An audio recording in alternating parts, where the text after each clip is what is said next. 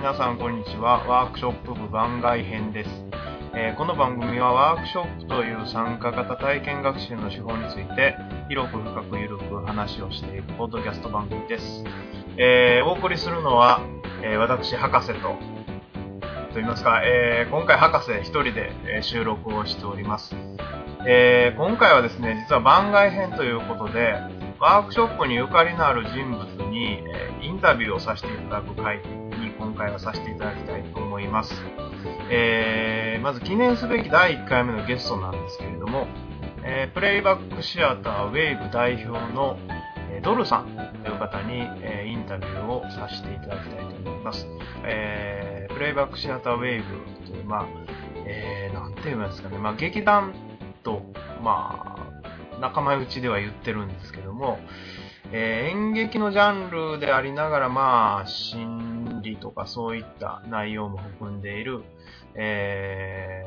ーまあ、ワークショップのジャンルとして、プレイバックシアターというのがあるんですが、えー私も実はですね、そこの劇団の一員でもあります。まあ、その代表である、えドルさんに今回はインタビューをさせていただこう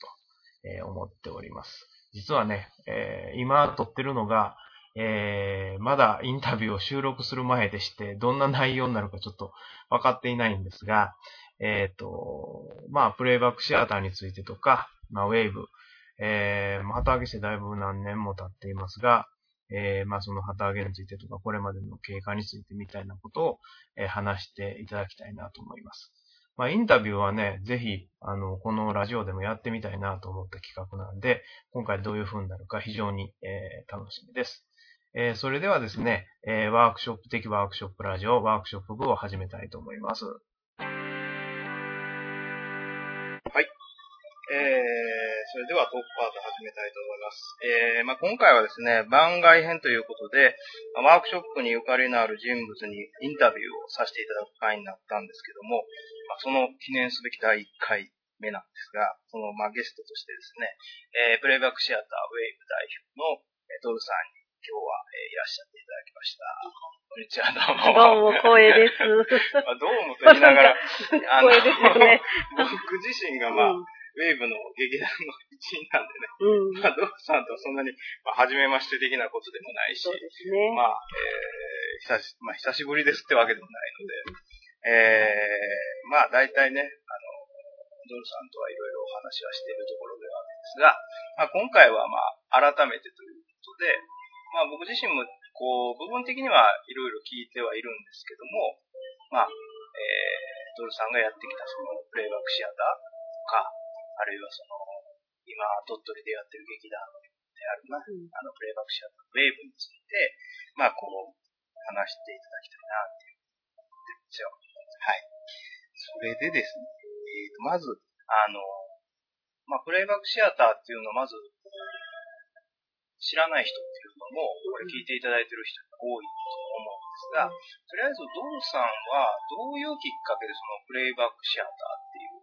ものに出会ったとかっていうところからうん。始めでてお話ししていただきたいんですが、すね。あの、アメリカにいるときに、えー、私の、あの、大学の先生が、こういうものがあるから来てみないかということで、まあ、その時私は少し気分的に落ち込んでいた時だったし、お友達が欲しかったし、まあ、友達が欲しいなっていう理由で行ったんです。えー、そこは大体、えっと、図書館の、あの、ある一室みたいなところとか、教会の一室みたいなところで、えー集まって、4、5人集まってやってたんですけど、あのーその、プレイバックをするというか、その、ウォーミングアップをするのか、プレイバックをするのか、よく今から思い出すとよくわからないんですが、その、入って、最初にまあ、こんにちはって入っていた時と、さよならって出ていた時の自分の感覚が全く違っているのを感じたんですね。感覚です。終わって、あの、なんかまあみんなで集まって何かをやっそこで、その時は何かをやってって感じなんですが、何かをやって終わってさよならとして出ていった時に、その時の私のこう、なんていうか軽、軽やかな感じ、はい。肩の力が抜けていて、そしてなんか重いものを乗っけていた少し気分がダウンしていたと言っていたけれども、そのダウンした気分もすっかりどこかに行っているし、なんかとても、あの、春とか秋のスカッとした青空、そんな気分にいつもなるんです。で、なんだろうこれは不思議だなーって思っていて、この気分はなんか定期的に私はこの気分を味わいたいということがあって、日本に帰るときに日本でそういうものがないだろうかとネットで探して見つけて、そして橋本邦彦という大阪にいた人に、えー、連絡を取り、そして日本でもあるんだよっていうことを知り、みたいなことでね。はい、もう日本に帰るときにもうすでに、あ、この感覚というのは、私はずっと継続して、えー、持っていたい。ある意味、なんていうのかな。私を、えー、まあ一週間の心の重みを重り、それかな。いろんなもの、くっついたいろんなものを落としていく時間っていうものを定期的に持ちたいと思ったのではないかなと今思えば思いますね。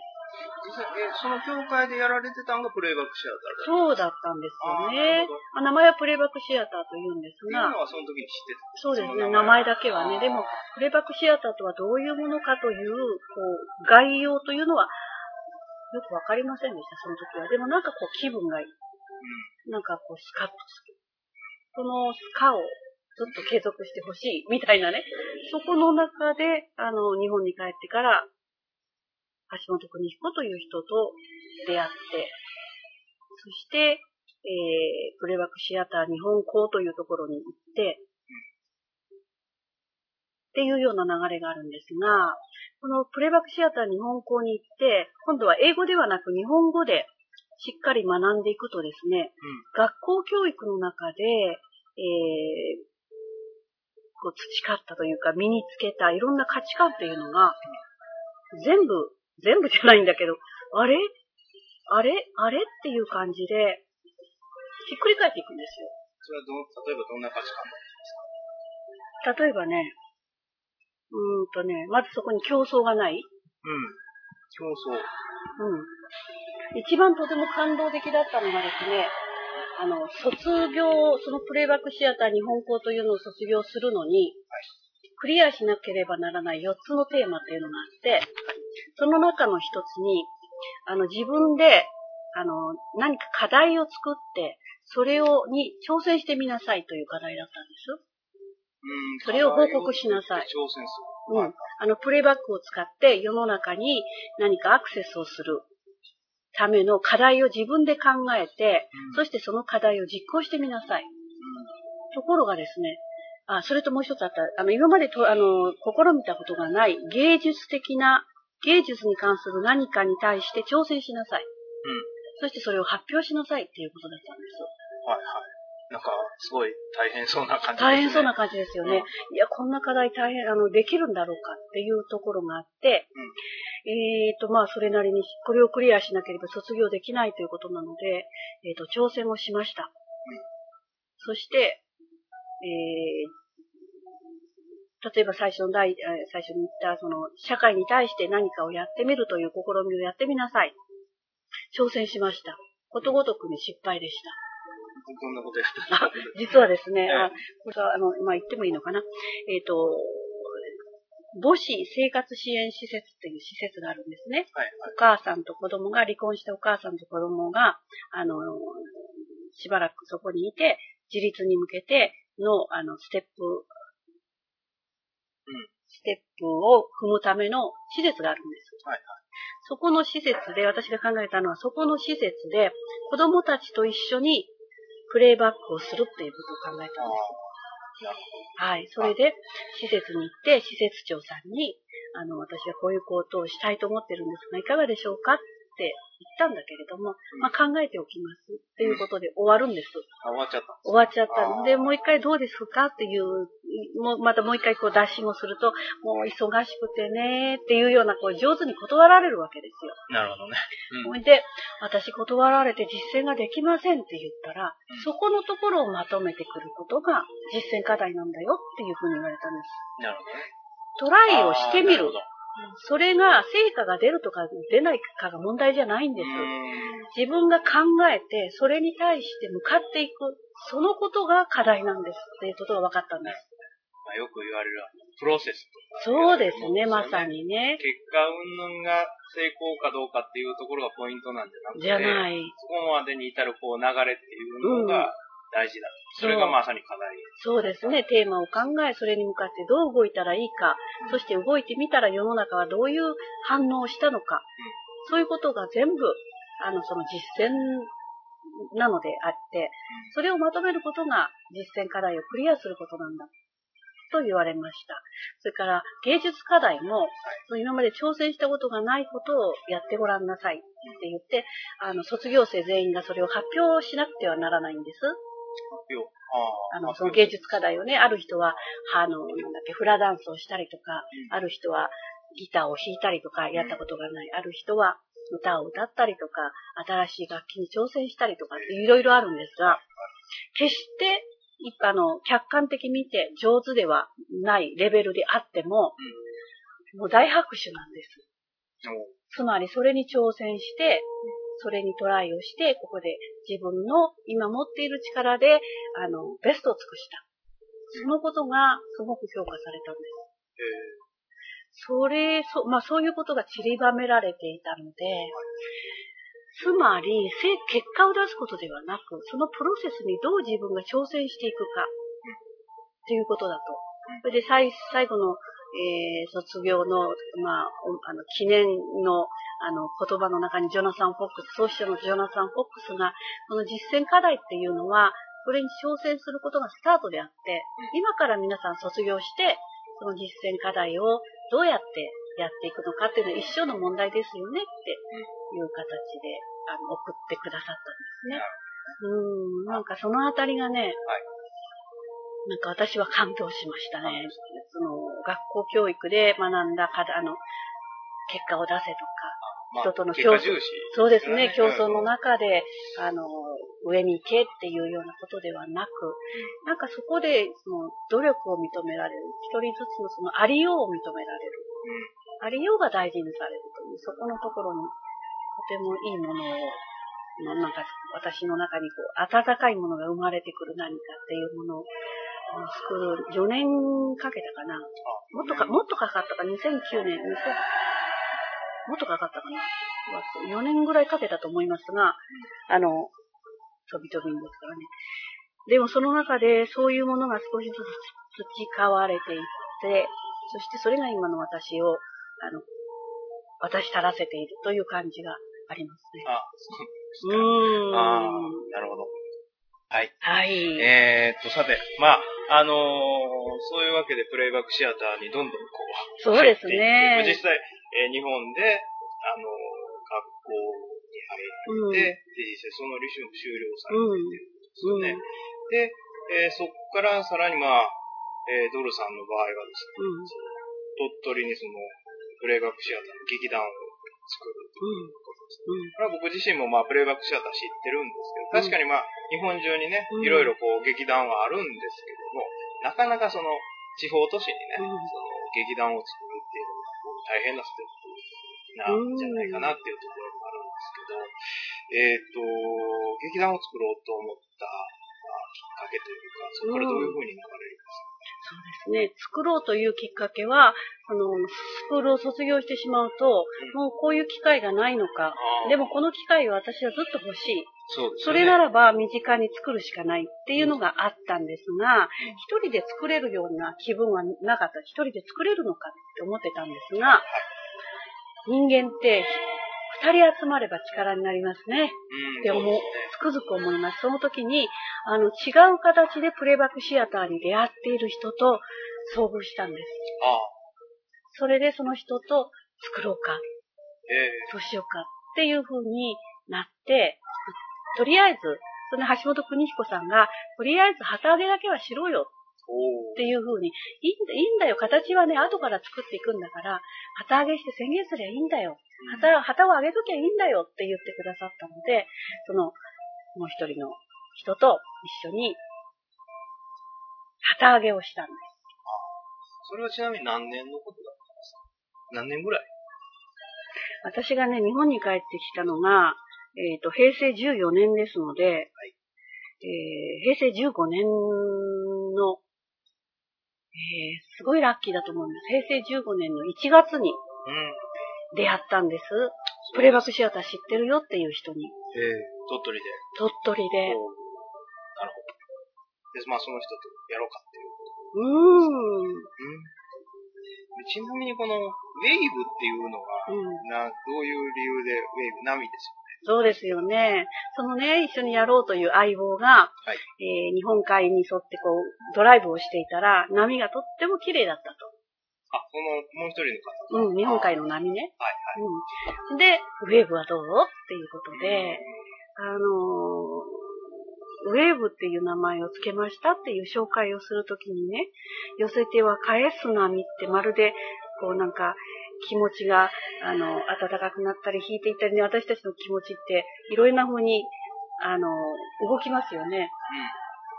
あの、いい時もあったり、落ち込んだ時もあったり、これがまるでウェーブのようだなっていうところと、あの、波とがね、はいとても一致しました。うん。それで、うんいい名前じゃないかなっていうところで、ウェーブですね。シアターとウェイブ。そうですね。はい。なるほど。で、まあ平成15年ぐらいからまあ旗揚げして、はい。でね、もう、8年。そうですね。8年ですね。はい。えっ、と、私はまあ劇団員なんで多少内情は分かってるんですけども、うん今やもうですね、ね、うん10人以上、はい。11人です11人ね。ですよね。なかなかその、これは都会の劇団でも珍しいぐらいのはい大所帯の人数に、えーなっていますけども、そうなんだそうですねね。本当に。あのーどうでしょうか、実際旗揚げしてみてから、どういうふうにこう、えー、まあ、実際活動していくわけですよね。うんそれはまあ、最初はどういうふうに始めていったんですか？最初はね、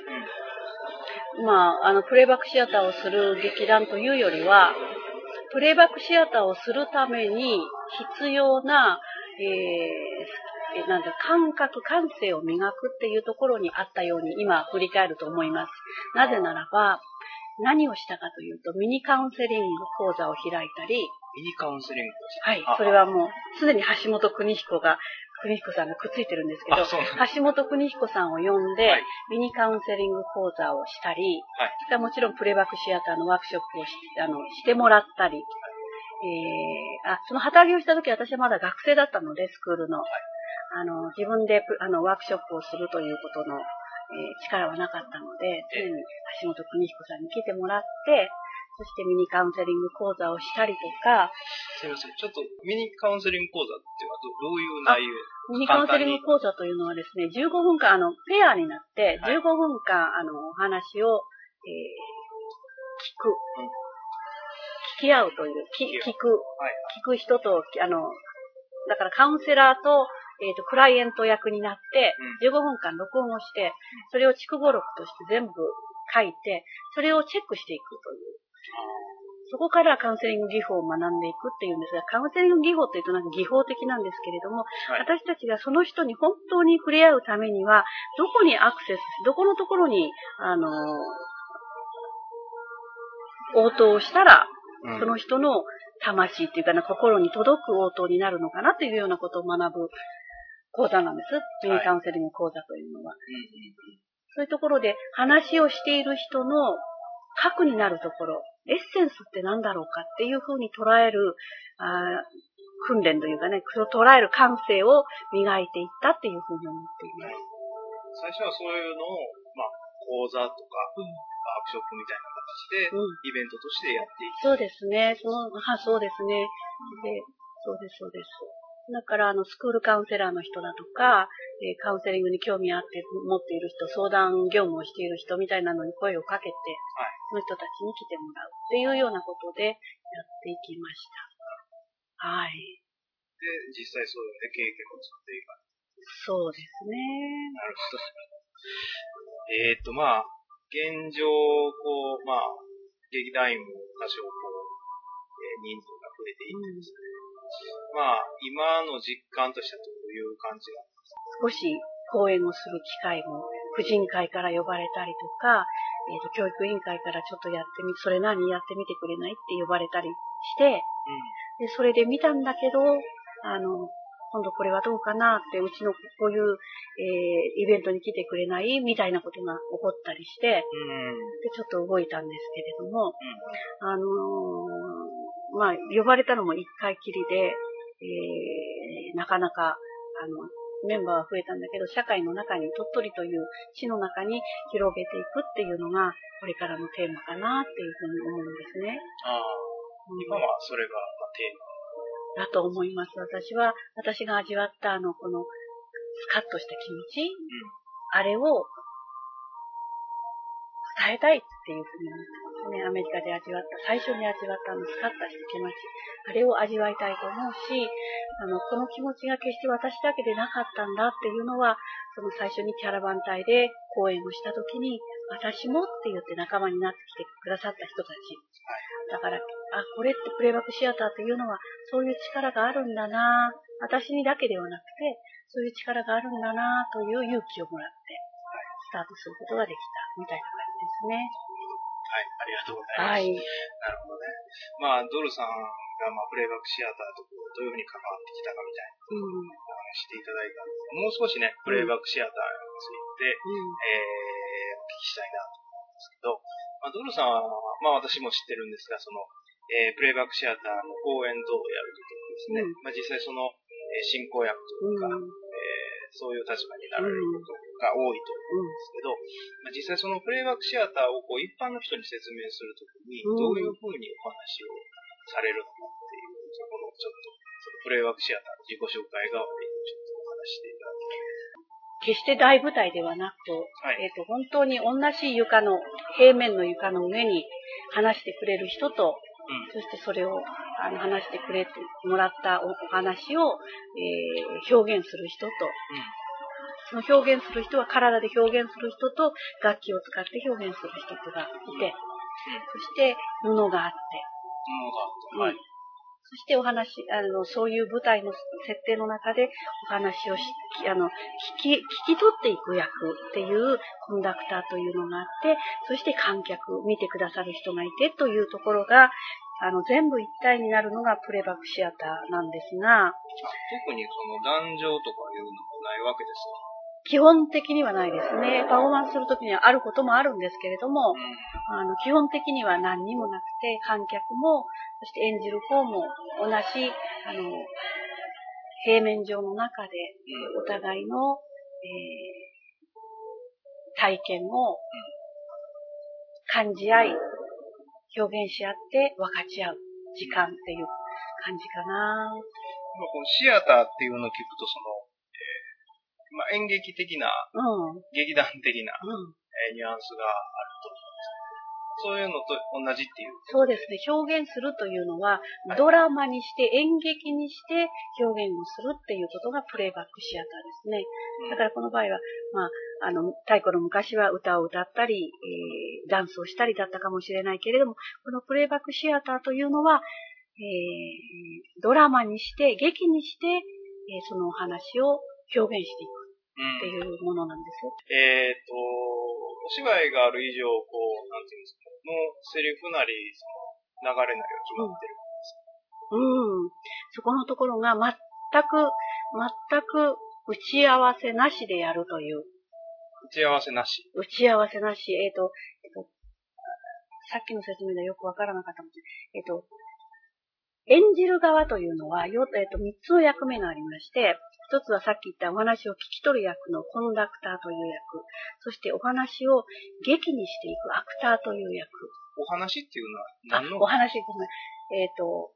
観客の中から、はいえー自分の思い出話、自分が体験したことを、はいえー話してもいいよっていう人を、はいえーまあ、とりあえず見えない、えー線があって、そこからこちらが舞台だよ、そこからこちらは観客だよっていう風になってるんですが、その見えない、平面上の見えない舞台上に、え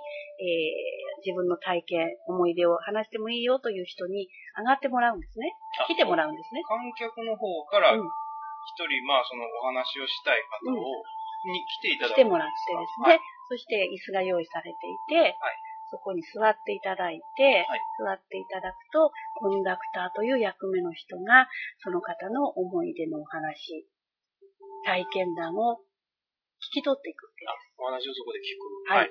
そしてそれは、アクターたちは、たち、えっ、と、3人から5人いるんですが、アクターっていうのは演じる。演じる側ね、はいはいそれをドラマにしていく人たちというのは、はいえー、語話されるテラ、えー語り手が、語り手、観客から来てくださって、あの、体験談を話してくださる人をテラーと呼んでいるんですが、テラーが話す話を一生懸命個人で一人ずつが聞きます。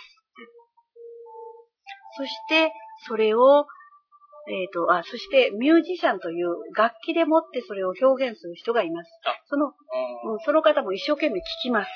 どういうことが話されているんだどういう体験をされたんだろうこの体験っていうのはこの人にとってどんなものだったんだろうということを一生懸命聞きます。音で表現する人もいる。そうですね。一生懸命聞きますね。そしてそれをドラマにするんですが、うーあ、んドラマにするんですか？劇にするんです。あ打ち合わせをしないで、あ、その場で？その場で即興って。即興でですね、あはい。はい、即興ですね。即興で劇にするんですね。えっと、とりあえずお話をしてくださった人が、あなたを、あなた役は誰にしましょうか？とか、はいじゃあ、今、あの、お話の中に出てきたその人は、どなたに演じてほしいですか？っていうことは、あの、聞いて振りますけれども、あ、役割は決める。はい。あの、振る場合と振る、あの、まあ、大事な人の役割は振りますね。だけども、振られないアクターたちもいます。役割のないアクターたちもいますが、その役割のないアクターたちも演じていきます。はあ。なんか、すごい大変そうですね。ですね。どうなんでしょう。アクターの人は、そういう訓練をされてる。すごい人なんでしょうかね。だから、えっと訓練というのはですね、えっと、しっかり聞くという訓練なんですよね。しっかり聞く。はいそして感じる。感じるですか？はい。感じる。そして自分の体を使って、体をあの十二分に使って表現するには、あの自分の体をどれだけこうしなやかにどんな風にしたら表現できるのかな、みたいなことは日常的に練習しています。だけどこの表現はこういう風にしなさいという決まり事は全くありません。個人の感性でもってそれは表現されていきます。ああ、じゃあ、まあ、できるできないじゃなくてってこそうですね。人はそれぞれ自分なりの感性があって、それがより集まった時に、あの、一つの大きな、豊かな、あの、何かの表現になっていくっていう、ここのところの信頼というのかな。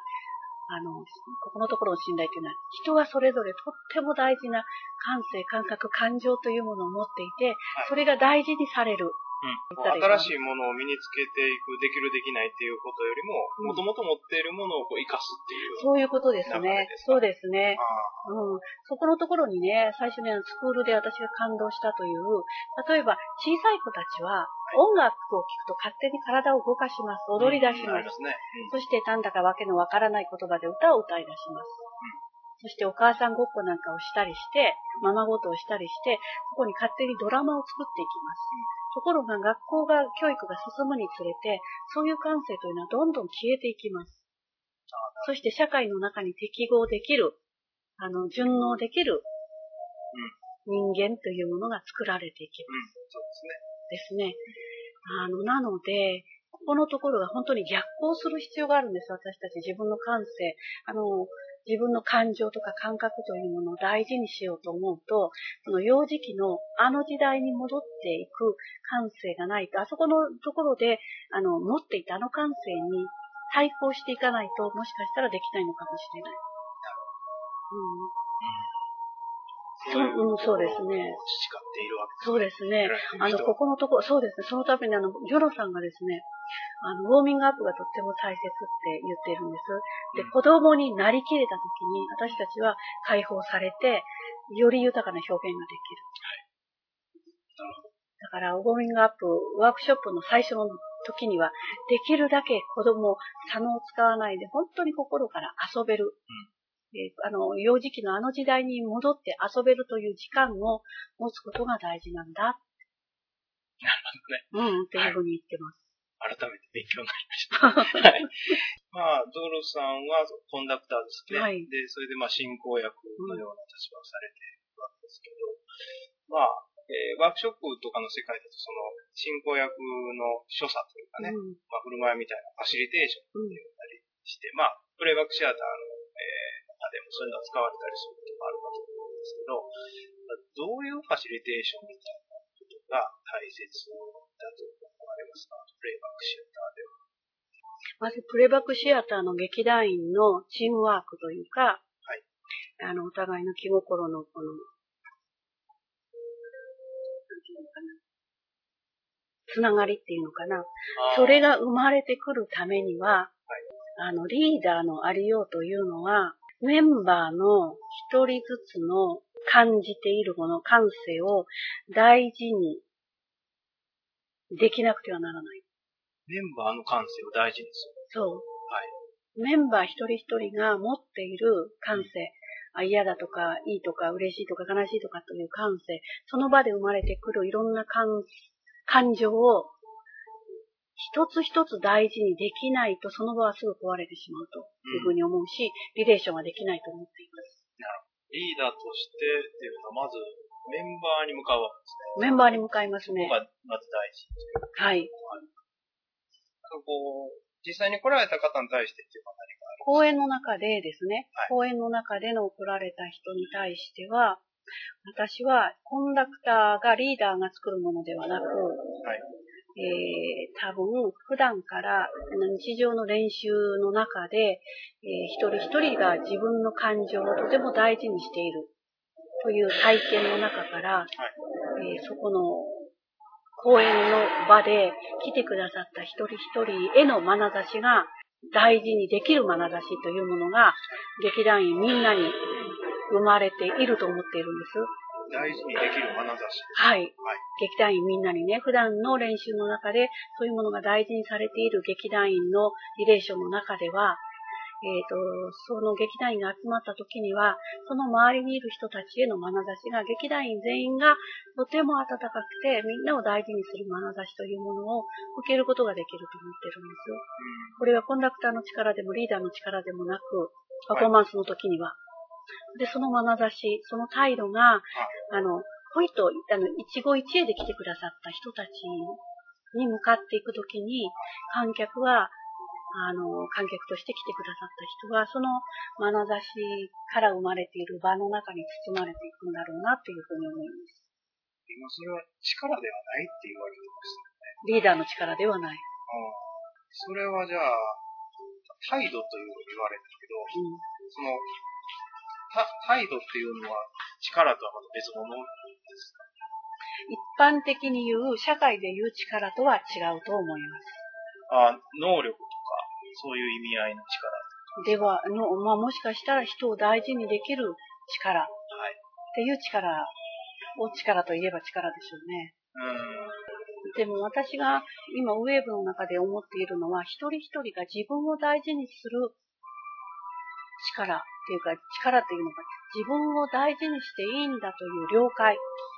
が、了解。了解がウェーブの中にあるように思うんです。誰に対して了解し自分に対して了。解。あ、自分に対して了解メンバー一人一人が自分に対して、ここでは自分のすっぴんの自分でいていいんだという了解っていうものがあるように思うんあ、でなるほど。それが態度。す。そうですね。それが実際に、えー公演とかになった時に、えーお客さんに伝わっていように思います。くように思うんです。はい。わかりません。そこの場でね、そこの場がそういうふうに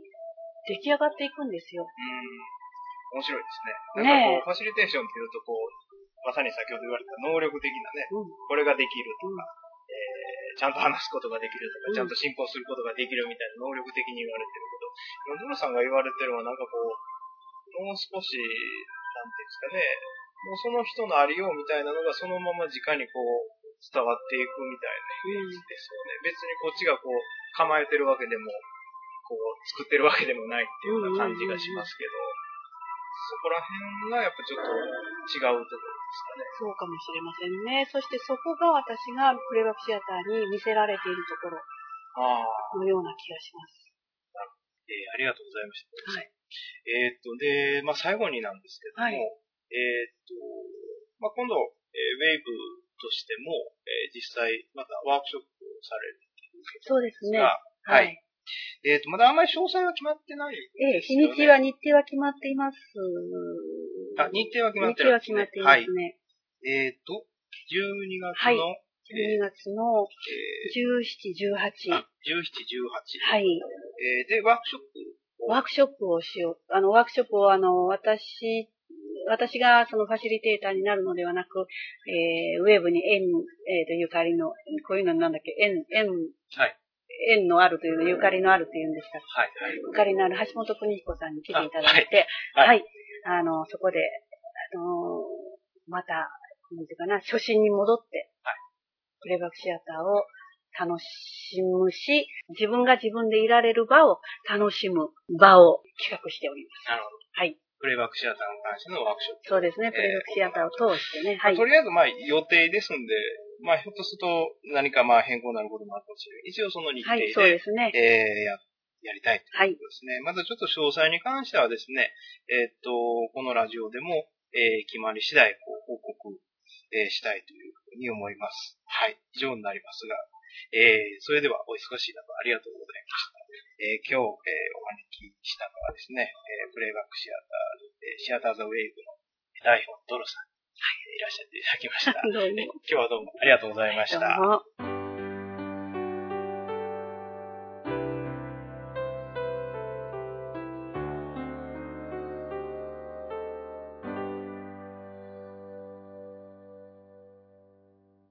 はい。エンディングです。えー、この番組へのメールは、ワークショップクラブアットマークホットメール .co.jp です。えー、ワークショップクラブは workshopclub です。えー、この番組は、えー、ポッドキャストでも配信されていますので、ホームページ上でリンク先をクリックするか、あとは iTunes でワークショップ部で検索をかけてください。iPod 等で定期的に自動配信されます。えー、まあ今回はね、えー、番外編ということで、まあインタビューをメインで、えー、お送りをしました。えっ、と、次回以降はまたですね、おそらく、えー、ゲン君とですね、え一緒にワークショップについて話していく、これまでの形で、えお送りしていきたいなと思っております。えなんですが、え実はですね、えっと、次回以降の配信が、え予定でいくと大幅に遅れるということになりそうです。えっ、と、私のちょっと仕事の関係でですね、ちょっと私が長期に家を不在にするので、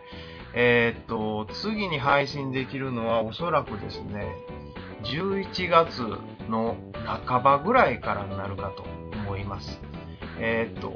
まあ、配信を、聞いていただいて、える方には申し訳ないなと思うんですが、ちょっとまあね、11月、ちょっとまあだいぶ先になりますけども、